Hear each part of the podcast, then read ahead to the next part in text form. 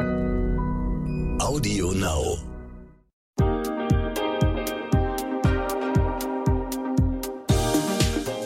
Hi und herzlich willkommen zur neuen Folge What the Finance. Ich bin Anissa, Leiterin der Brigitte Academy, Redakteurin und Host dieses Podcasts. Heute beschäftigen wir uns mit dem großen Thema Finanzplanung fürs ganze Leben. Geht das überhaupt und wieso sollte ich das überhaupt machen? Welche Fallstricke oder falschen Annahmen lauern da auf mich? Über dieses Thema spreche ich heute mit Professor Dr. Christine Laudenbach. Sie ist Professorin für Finanzen an der Uni Bonn und forscht seit vielen Jahren zum Verhalten von Privatpersonen im Hinblick auf ihre Finanzen und versucht dabei auch herauszufinden, was dieses Verhalten erklärt.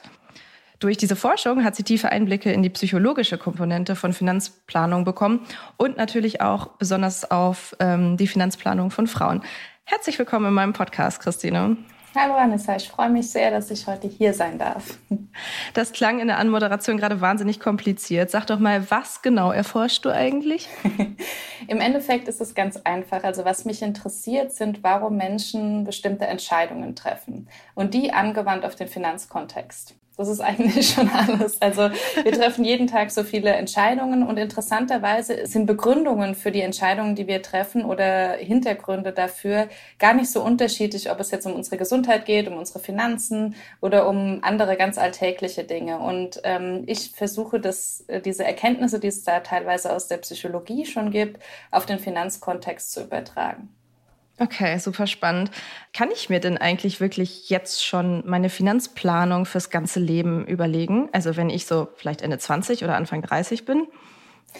Naja, ich glaube, das ist auch wie bei allen anderen Entscheidungen ähm, im Leben. Den perfekten Plan gibt's natürlich nicht. Aber zwischen dem perfekten Plan und planlos ähm, ist, ist eine ganz große, große Bandbreite. Und ich glaube, sich so grundsätzliche Gedanken darüber zu machen, welche Auswirkungen manche Entscheidungen haben oder auch nicht haben, nämlich die Entscheidung, nichts zu tun, hat ja auch Konsequenzen. Ich glaube, das ist sehr wichtig. Man muss nichts bis ins tiefste Detail planen, weil man vielleicht auch noch gar nicht weiß, wie wie man sein Leben überhaupt gestalten möchte. Und im, im Jetzt zu leben ist natürlich auch wichtig, bis zu einem gewissen Grad. Ne? Aber ich glaube, es macht Sinn, sich einfach mal mit den Konsequenzen von möglichen Alternativen zu beschäftigen. Mhm. Was passiert denn im schlimmsten Fall, wenn ich mir einfach gar keine konkreten Gedanken mache? Ja, ich meine, auch das kann gut gehen. Im Durchschnitt ist es, glaube ich, so, dass wenn ich, wenn ich natürlich ähm, mich dazu entscheide, nichts zu machen, dann habe ich halt später vielleicht weniger, als ich normalerweise hätte. Das kommt dann so ein bisschen darauf an, wie, wie ich grundsätzlich ausgestattet bin. Das kann härtere Konsequenzen oder weniger harte Konsequenzen haben. Aber im Endeffekt gebe ich eben was von meiner Freiheit ab weil ich dann mir, wenn ich mich, wenn ich nichts tue, dann äh, habe ich vielleicht später weniger Freiheit, mich zu entscheiden, was ich machen möchte, weil ich eben an das, was ich habe, gebunden bin. Mhm. Ähm, wenn ich aber zum Beispiel noch gar nicht weiß, wie mein Leben mal aussehen wird, also ob ich zum Beispiel überhaupt Kinder möchte oder in Elternzeit will und muss, ob ich mal ähm, ein Sabbatical machen will und länger nicht arbeiten will oder ob ich ganz früh oder ganz spät in Rente will. Was mache ich denn mit dieser Unsicherheit bei meiner Planung? Ich glaube auch, das spielt gar nicht so eine große Rolle. Ich glaube, die Frage, die ich mir stellen möchte, ist, wie viel finanzielle Freiheit möchte ich später? Also wie viel finanzielle Freiheit möchte ich später im Vergleich zu heute?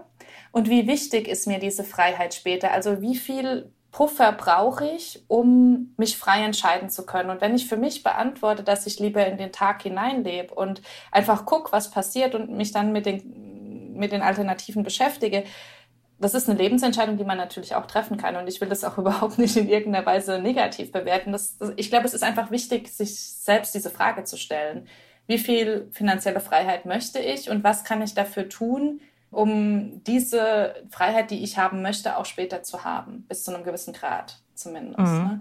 Und ich glaube, gerade im Kontext von oder bei Frauen heißt es häufig halt auch die finanzielle Unabhängigkeit. Also für mich selbst zu stehen und selbst zu wissen, wie viel Geld habe ich, was mache ich damit und was kann ich mir überhaupt leisten. Also genau. Ja, ähm, warum fällt uns das denn so schwer, diese Zukunftsplanung auch aus psychologischer Sicht? Was hemmt uns da? Naja, zum einen ist es, glaube ich, wirklich der Kontext. Ich glaube, es fällt uns leichter, uns Gedanken auch über Themen, die vielleicht gar nicht so unähnlich sind, zu, zu treffen, wo nicht Finanzen draufsteht. Ich glaube, man hat so eine innerliche Aversion dagegen. Das liegt vielleicht auch ein bisschen an dem mathematischen Hintergrund, dem vermeintlichen. Es ist ja gar nicht so mathematisch, wenn man sich dann wirklich mit beschäftigt. Und es, es ist halt wie, wie bei vielen Dingen, die man, die man so erledigen muss. Es ist halt eines von vielen To-Dos auf so einer Liste, die halt täglich weitergeschoben wird. Und ich glaube, es ist auch so diese, diese Notation, die daran steht, dass man sowas alleine macht. Also ich glaube auch das, das ist so ein wirklich langweiliges, einsames Thema. Und da gibt es inzwischen viele Möglichkeiten, das spannender und weniger ähm, einsam zu machen. Ich hoffe, wir leisten heute einen Beitrag dazu. Aber ich glaube, das sind mit diese Themen, warum uns das so schwer fällt. Ne? Weil man das mhm. Gefühl hat, man muss was erledigen. Okay, das wäre meine nächste Frage gewesen. Also wenn einem generelle Lebensplanung schon schwierig fällt, wie ist es denn denn mit dem Thema Finanzen? Das ist ja fast noch ein Thema, was man am liebsten verdrängt und wegschiebt. Und auch gerade sowas wie Rente, Herrgott, das ist in Jahrzehnten. Warum sollte oder muss ich mir denn jetzt darüber schon Gedanken machen? Wenn man sich Studien dazu anguckt, ist es auch so, dass zum Beispiel so Bildungsmaßnahmen oder so am besten funktionieren zu dem Zeitpunkt, wo ich eine ähm, Entscheidung treffen muss. Also wenn ich zum Beispiel meinen Studenten jetzt was über Baufinanzierungen erzähle oder auch eben über Endsparpläne in der Rente, ja, das, da ist es schon so, dass man merkt, dass die Aufmerksamkeit etwas schwindet im Vergleich zu anderen Themen. Und ich glaube, da ist natürlich was dran. Also es gibt spezifische Finanzentscheidungen, wie zum Beispiel auch äh, eine Baufinanzierung oder so, wo es nicht immer Sinn macht, das einfach so mal per se zu wissen, vor allem wenn ich dieses Thema nicht besonders spannend finde ich glaube, es geht auch mehr um den Überblick. Es geht gar nicht darum, jetzt wirklich exakt genau die ganzen Details zu kennen, sondern so einen ganz groben Überblick dafür zu haben, was bestimmte Entscheidungen bedeuten.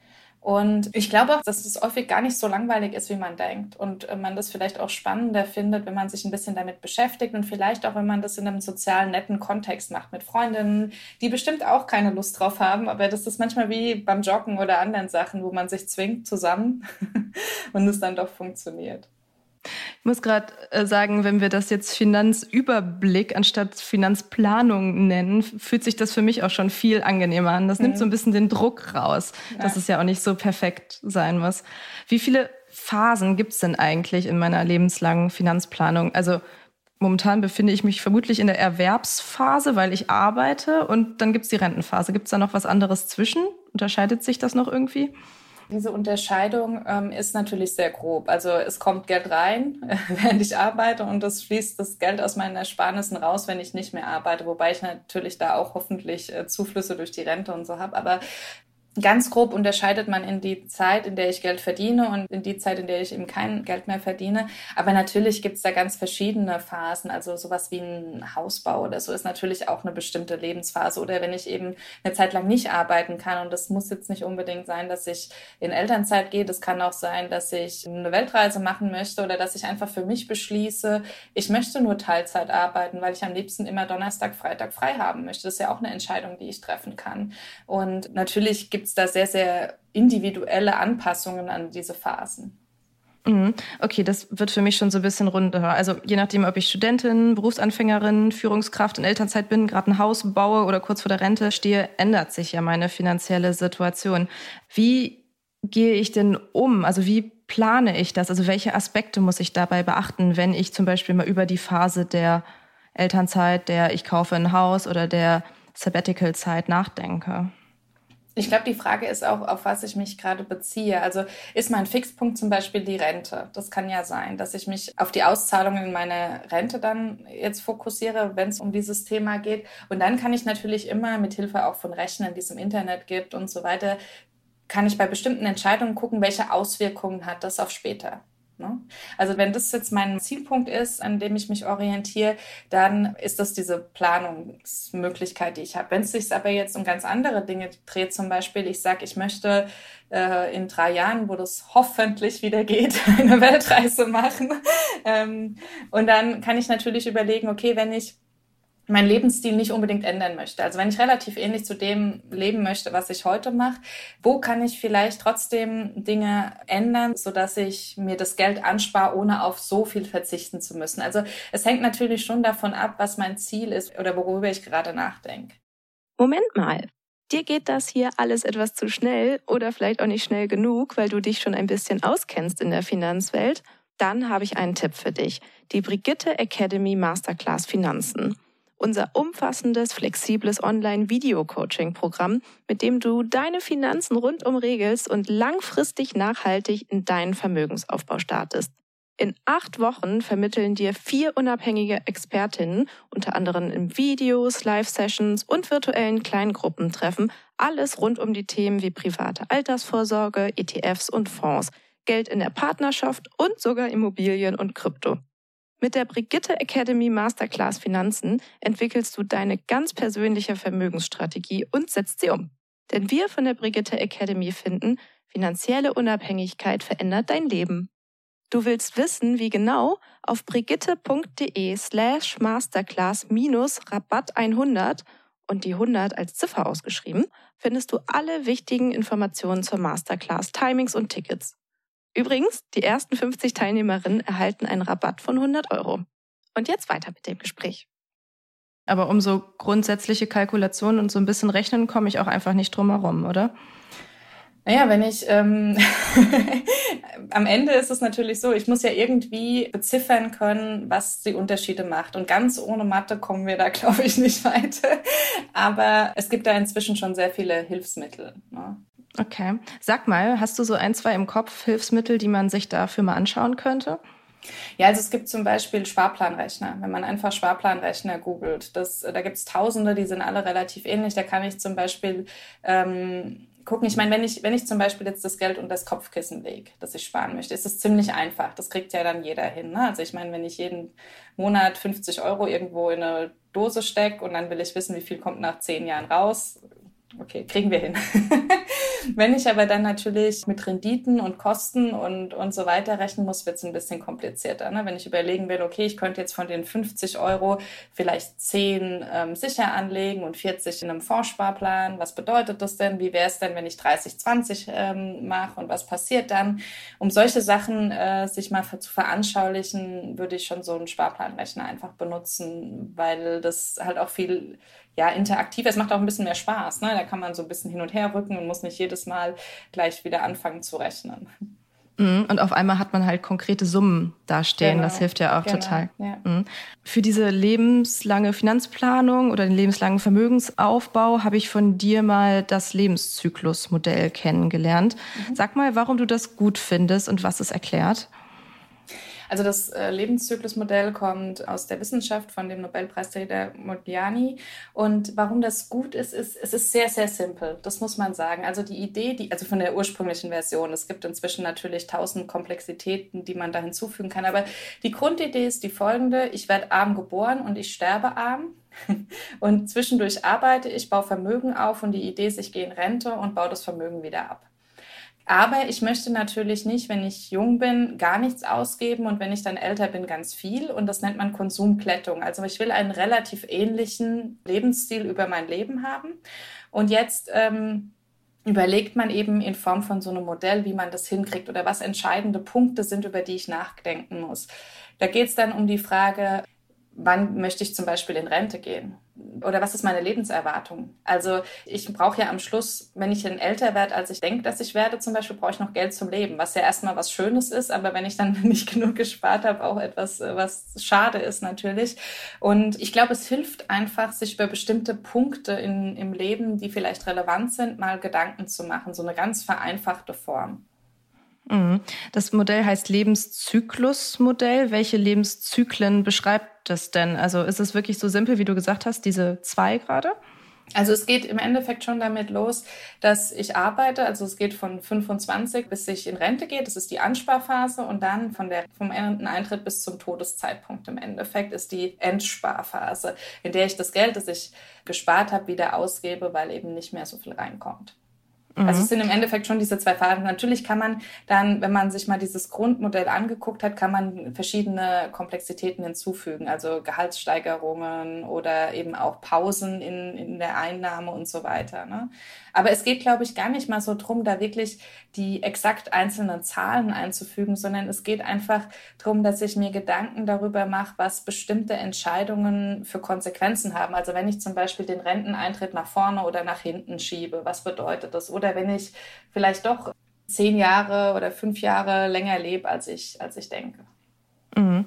Welche Faktoren beeinflussen denn das Modell zum Beispiel? Also je nachdem, ob ich plane, dass ich wahnsinnig risikoaffin investieren möchte oder wenn die Menge der Summe, die ich investieren möchte, die ich zurücklegen möchte oder wenn ich auch sagen möchte, ich möchte wahnsinnig viel vererben mal irgendwie. Also sag mal, was, was, was beeinflusst das Modell alles noch? Also eine, eine Sache, die man häufig da vergisst, ist natürlich die Sache, wie spare ich auch mein Geld? Weil wenn ich riskanter anlege und riskant heißt ja, dass ich einen höheren Erwartungswert habe, dann muss ich am Ende weniger sparen, als wenn ich risikoärmer anlege. Habe aber natürlich eben dieses Risiko mit drin. Ne?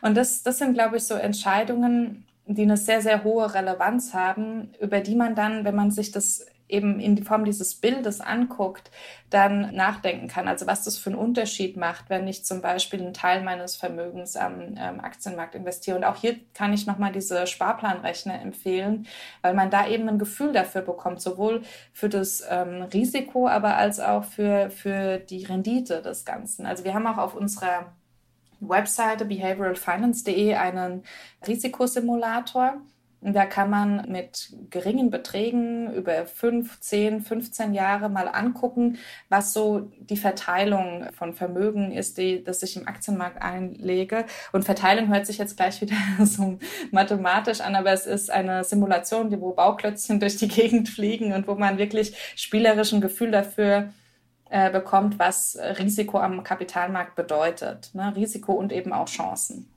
Mhm. Wenn ich ähm dieses Lebenszyklusmodell mir jetzt mal aufrufe und mal vor mir habe am Laptop oder mir das ausdrucke. Wie wende ich das dann auf mich selber an? Gibt es da auch irgendeinen Rechner, wo ich einfach mal meine Daten anwenden kann? Oder ist es eher so, wie du sagst, wir spielen das mal durch und es ist eine grobe Richtlinie, anhand derer ich mal ein paar Szenen mir überlege meines Lebens? Also ich glaube, es gibt halt einzelne Schritte, die man wieder mit Hilfsmitteln sich dann anschauen kann. Also zum Beispiel meine eigene Lebenserwartung. Da gibt es auch Rechner und äh, da ist man häufig erstaunt, weil man tendenziell seine Lebenserwartung unterschätzt, was ja erstmal nichts Schlechtes ist. Ne? Ich glaube, die Frage ist, wenn ich mir dieses Modell dann angucke, an welchem Punkt habe ich die meisten Fragen? Wo ist meine Unsicherheit sehr groß? Und vielleicht lohnt es sich dann, sich als erstes mit diesem Thema zu beschäftigen. Man muss es ja auch nicht alles auf einmal sich angucken, sondern Schritt für Schritt. Das finde ich gut. Ja, das ähm, gefällt mir. Kann ich mein Lebenszyklusmodell oder sollte ich vielleicht das auch mal mit meinem Partner und meiner Partnerin besprechen oder kombinieren? Können wir das irgendwie zusammenführen? Ich glaube, auch hier gibt es wieder zwei Antworten. Also zum einen ist es natürlich schon sinnvoll, äh, sich gemeinsam zu überlegen, wo diese Schritte sind. Wenn ich zum Beispiel jetzt sage ähm, zu, zu meinem Partner oder meiner Partnerin, es wäre doch toll, wenn wir ab 40 beide freitags nie arbeiten müssten. Also lass uns doch beide eine Montag- bis Donnerstagswoche anstreben. Äh, wenn man sowas gemeinsam macht, dann kann man natürlich auch anders planen, was dafür notwendig ist, welche Einschränkungen man vielleicht auf der anderen Seite hat und wie, wie man vielleicht sowas umsetzen kann. Oder vielleicht kommt auch als Antwort, das funktioniert nicht. Aber das sind halt Dinge, die man sich gemeinsam überlegen kann. Auf der anderen Seite ist es aber schon so, dass ich glaube, dass es gerade für Frauen wichtig ist, dass man diese finanzielle Unabhängigkeit hat. Also diskutieren ist wichtig, weil man dadurch ja auch lernt und das ist toll, aber ich sollte es nicht, die Entscheidung nicht abschieben, weil ich keine Lust auf das Thema habe. Also ich glaube, es ist wichtig, den eigenen Überblick zu haben und dann gemeinsam zu überlegen, was man verbessern kann. Und das gilt sowohl für einen Partner, Partnerin, aber auch für Freunde. Ich meine, ich glaube, sich sowas zusammen anzugucken, macht natürlich viel mehr Spaß, als sich alleine dadurch zu wursteln. Und ich glaube, es gibt viel mehr Menschen, die sich diese Fragen stellen, aber nicht damit anfangen, als man denkt. Mhm. Wenn ich jetzt so eine kleine innere Hürde habe, mich damit auseinanderzusetzen, welche psychologischen Tricks kann ich denn vielleicht nutzen, um mich selber zu motivieren zu besserem Planen oder höherem Sparen? Oder welche Tricks kann ich auch bei meinen Freunden oder Partnern anwenden? Also da gibt es ja ganz viele. Ich meine, das eine ist, dass man sich zum Beispiel einen festen Zeitpunkt macht, um Podcasts oder so zu hören. Ne? Dass man halt zum Beispiel sagt, okay, bei mir gibt es auch so manche Themen, auf die ich nicht so viel Lust habe, so bildungstechnisch. Und dann sage ich mir halt, okay, wenn ich Montagmorgens mit dem Auto zur Arbeit fahre, dann höre ich auf jeden Fall nicht den Krimi, sondern diesen Podcast oder dieses Thema an, weil das sinnvoll ist. Manchmal macht es dann sogar Spaß. Also das ist so das eine, ne? so Selbstverpflichtungen. Oder dass ich zum Beispiel Sparpläne habe, die am Anfang des Monats weggehen. Und dann kann ich mir ja selbst sagen, okay, mit dem restlichen Geld kannst du machen, was du möchtest. Ne? Aber das Geld, das ich sparen möchte, ist schon weg. Ähm, dann gibt es auch so einen Planer zum Beispiel, das heißt Save More Tomorrow. Das ist ein Plan, der aus, äh, von einem Nobelpreisträger aus den USA entwickelt wurde, wo ich zum Beispiel mehr spare, wenn ich eine Gehaltserhöhung bekomme so dass mir momentan nichts weggenommen wird. Also wenn ich äh, mehr verdiene, dann äh, geht ein Teil von dem, was ich mehr verdiene, eben in diese Sparpläne automatisch. Und solche Selbstverpflichtungen gibt es. Und es ist ein bisschen wie wenn ich jetzt zu meinen Freunden sage, ich höre auf zu rauchen und weil ich möchte, dass wenn mich jemand mit Zigarette äh, sieht, gleich jemand sagt, hey, du hast doch gesagt. Und so ist es auch ein bisschen, ne? dass man eben so Selbstverpflichtungen anstrebt, wenn man weiß, dass man sonst nicht anfängt. Mhm. Sanfter sozialer Druck von den genau. Freunden. Das kann doch ganz gut funktionieren. Mhm. Du hast gerade schon gesagt, wie gehe ich mit meinem Lebensplan um, wenn er sich verändert durch einen Einfluss? Kann ja auch was Negatives sein, weil ich krank werde oder weil ich zu Hause bleiben möchte, weil ich jemanden pflegen muss. Wie, wie gehe ich um mit der Situation? Ich meine, das, das ist halt wie bei allem, es ist nichts Statisches. Ne? Ich meine, das, wenn sich mein Leben ändert, muss sich meine Pläne ändern. Das ist in allen Bereichen so und das ist natürlich auch bei den Finanzen so. Da ist es natürlich dann wieder gut, wenn ich eine gewisse Flexibilität habe. Also wenn ich mir zum Beispiel einen Notgroschen angespart habe, wo ich eben ein bisschen flexibel agieren kann. Das ist, das ist halt auch nicht immer möglich. Ne? Das, äh, das ist natürlich auch klar. Wenn ich ähm, ein, ein sehr geringes Einkommen habe, dann kann ich nicht so viel sparen und dann kann natürlich jemand sagen, ja toll, Lebenszyklusmodell. Ne? Ich, es, ist, es ist schwierig und, und das ist auch ganz, ganz klar. Aber auch in kleinen Intervallen kann man Dinge tun oder nicht tun. Und ich glaube, das sind alles Sachen, die man halt anpassen muss, wenn sich die Lebensumstände ändern. Es, es sagt auch keiner, dass das einfach ist. Ne? Es ist nicht so, ich mache einmal einen Plan und ähm, dann habe ich es erledigt. Leider funktioniert es nicht so. Aber das ist auch im Gesundheitsbereich und in allen anderen Gebieten, in denen ich Entscheidungen treffen muss, der Fall. Ich finde ja auch ein bisschen zum Glück funktioniert das alles nicht nach Plan. Ja. ähm, nutzt du das Lebenszyklusmodell eigentlich auch selber? Hast du dir anhand dessen mal Gedanken gemacht? Nicht in der Perfektion, wie ich es vielleicht sein sollte. Aber ich habe schon so eine grobe Vorstellung davon, was es bedeutet, wenn ich äh, Sachen ändere. Also das ist, glaube ich, das, was entscheidend ist.